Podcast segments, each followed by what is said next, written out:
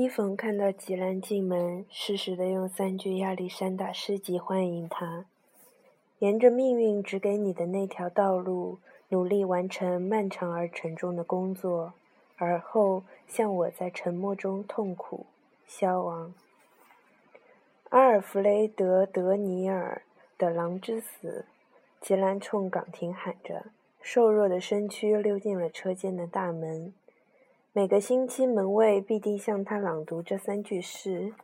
布伦娜没有像往常一样倚靠在那玩意儿的控制台上等着他来，而是直接去迎接他。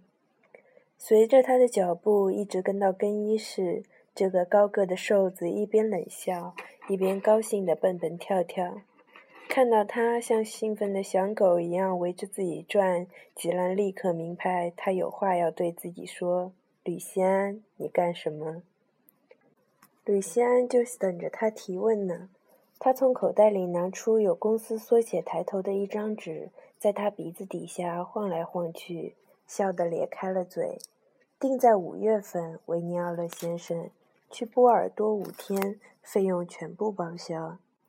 这个笨蛋终于被允许去参加下一期的碎霸操作资格认证，布伦娜的美梦就要实现了。启动那玩意儿，吉兰越来越受不了了。这个神经病每次将一铲斗书送进地狱时欣喜若狂的鬼脸。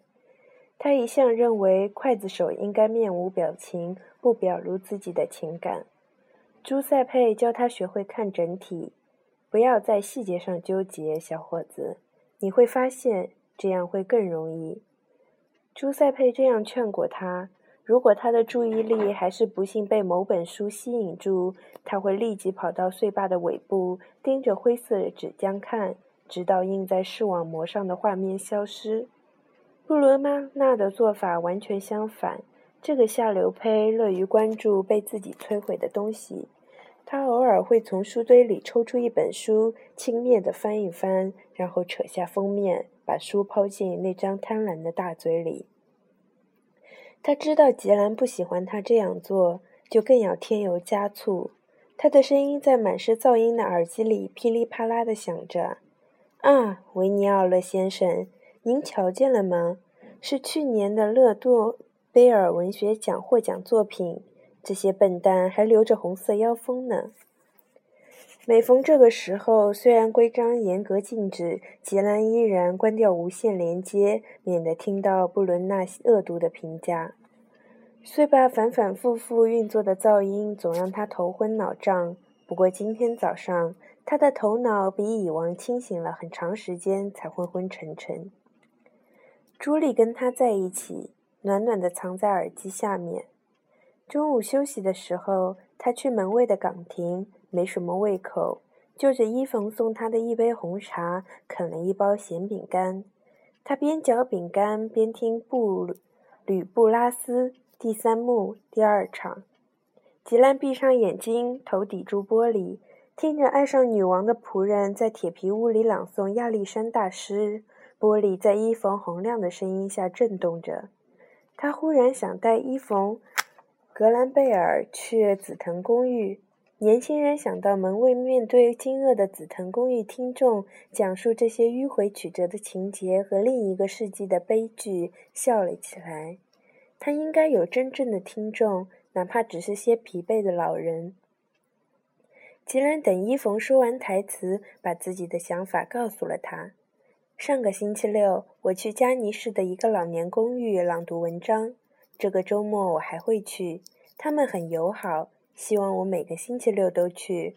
我想，如果您愿意陪我去给他们读点东西，那就太好了。吉兰一直没能以你去称呼伊冯，不是因为年龄的差距，他对朱塞佩就用你相称，而朱塞佩比门卫还大。主要还是出于尊重，这个“您”容括了伊冯一天里扮演的所有角色。想到能够把自己的声音送到狭小的岗亭之外，伊冯兴奋不已。吉兰看到他如此激动，不得不提醒他：听众可能不太懂古典戏剧的三一律规则。伊冯请他放心。所有策划阴谋的黑心王子们，管他们为了权力打仗或叛变，故事并不重要，能够押韵就好。永远抱着希望，最后攀上巅峰。伊峰已经开始拟定朗读的戏剧名单，从皮埃尔·高乃伊、让·拉辛到莫里埃。吉兰提醒他，目前还处于想象阶段，还得跟德拉科特姐妹俩商量是否同意让他去。年轻人看了看手表，匆匆走了。劳工福利医疗机构通知他，一点半必须准时去做一年一度的体检。接待他的是一个面色有些苍白的助理，他叫他脱掉衣服，只留一条短裤。他给他称了体重，量了身高，检查了听力、视力，测了血压，把细长的纸片进入他事先小心灌满尿液的小瓶子里。五分钟后，一个皮肤晒得像蜂蜜香料蛋糕一样焦黑的医生叫吉兰过去就诊。嗯，一切正常，维尼奥。先生，对，杰兰·维尼奥勒，有没有什么特殊的问题？我看您除了体重稍微低于正常值，身体看上去很健康。不对，不是什么都正常。杰兰很想反驳。二十八年了，我一直在等我死去的父亲回来。我母亲以为是出版社的白领。每天晚上，我跟一条金鱼描述我的一生。我的工作让我恶心到连肚肠都能凸出来。最可笑的是，我正在爱上一个从来没见过的姑娘。总结起来，可以说，除了在每个领域我都稍微低于正常值外，没有任何问题。明白明明白我的意思吗？但是吉兰没吭声，只是回答了一个简短“没有问题”。医生给了他一些饮食卫生方面的建议，把诊断意见潦草地写在文件下面。诊断意见归结起来只有一个词，虽说是小小的一个词，却能够让吉兰继续进行屠杀而不受惩罚。合格。吉兰下班后去朱塞佩家，有的时候金玉不足以宣泄他的心情。他用了将近半个小时对舒塞佩讲述那个 U 盘，解释他是如何一口气读完里面所含七十二个文档。他兴奋地谈着朱莉，年轻的姑娘如何在一万四千七百一十七块釉面瓷砖的包围下，将她的日常琐事写进小本子里。老头专心地听着，没有漏掉他朋友的只言片语。我怎么才能找到他？我对他一无所知。吉兰悲叹道：“朱塞佩笑了。悲观的年轻人，其实你知道的比你想象的多多了。”朱塞佩安慰他：“你以为我的腿是在一天之内长出来的吗？”他指着快要被弗雷西内的书压垮的书架说：“你把 U 盘带来了吗？把文件拷给我，我来仔细研究一下。购物中心里带保洁员的厕所应该不是很多。”道别的时候，朱塞佩握着他的手不放。我感觉你终于有了寻觅的目标。老头高兴地在他耳边低语道：“每周四晚上，当明星主持人穿着考究的上半身和班级第一名的脑袋突然出现在电视里，吉兰就给他母亲打电话。为什么是星期四而不是另外一天呢？他没法解释。”习惯就是这样形成的，没有什么特别原因。随着时间的推移，周四晚上的电话成了他不能违抗的惯例。他知道他在那儿，舒服地坐在客厅里的扶手椅，盯着电视，但并不是真的在看。自从1984年8月那一天，她的丈夫离她而去之后，她就一直显得这样迟钝。二十八年过去了。吉兰提到他父亲的时候，还是无法用“死亡”这个词。事故发生后几天，还是孩子的他去看父亲最后一眼。他永远记得他无力地躺在医院的床上一动不动。吉兰盯着插进父亲嘴巴的管子看了好几分钟。床右边安着可怕的机器，机器上的风箱来来回回地拉动着，父亲的脸跟着一起抖动，让他看得入迷。一个穿白大褂的男人来找他爷爷，压低声音说了一长串话，提到他马上会离开。两天以后，当小男孩在电视上看到那些戴着头盔、套着臃肿的橙色宇航服的男人在栈桥上方向人民名挥手致敬的时候，他的心在胸腔里砰砰直跳。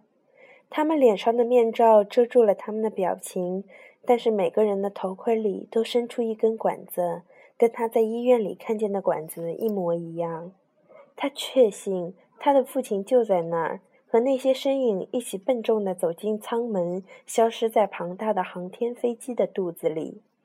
一九八四年八月三十日十二点四十一分，吉兰惊奇地看着发现者号在震耳欲聋的声音中从发射架上腾空而起，把六名宇航员送进了太空。一个小时后，奶奶走过来，用因为痛苦而嘶哑的声音告诉他：“他爸爸走了。”他只找到两个字来回答：“知道。”这么多年来，他心里还藏着那个八岁的小男孩，荒唐的以为从一个星球飞到另一个星球的父亲总有一天会回来。那几铲子土噼里啪啦撞在青木棺材上，都没人让他改变想法。他母亲总要在电话铃响过三次之后才会接。他需要三声铃响的时间回到现实中来。妈妈，哦，是你呀。他笑了。他每个星期都这样回答他，作为问答游戏开始前的序幕。巴黎天气怎么样？最近的交通罢工有没有牵连到他？对于这些问题，他总是支支吾吾的搪塞过去，担心又得对自己的母亲撒谎了。他害怕的对话紧接就来了。从来都不会错过。还在忙你的书。他母亲什么都不知道，对工厂，对他从事的肮脏的刽子手的职业一无所知。多年来的欺骗，缄口不提最糟糕的事情，编一些好事儿，伪造自己的生活，全都是为了他。在编出来的生活里，吉兰吃的不是无味的谷物，喝的不是尿液般的茶。吉兰不是成天都在销毁成吨的书籍，把它们变成纸浆。这个吉兰维尼奥勒不跟一条金鱼一起生活，他是一家印刷厂负责广告的第二把手。这个他每周四描绘的吉兰生活有滋有味。一个又一个电话之后，谎言越编越多。虽然他们之间隔着四百公里，他还是每次都害怕他从他的沉默里嗅出欺骗的味道来。年轻人一年只回乡下一到两次，他每次都待不长，而且大部分时间都在逃避：逃避他母亲的问题，逃避那些不堪的往事，逃避所有继续叫他围栏吉尼奥尔，唤起他好不容易摆脱的回忆的家伙。还要逃避那座他从来没有相信过的坟墓。今天晚上，跟平常一样，在此欺骗自己的母亲之后，吉兰放下电话，再也压制不住涌向喉咙口的胆汁。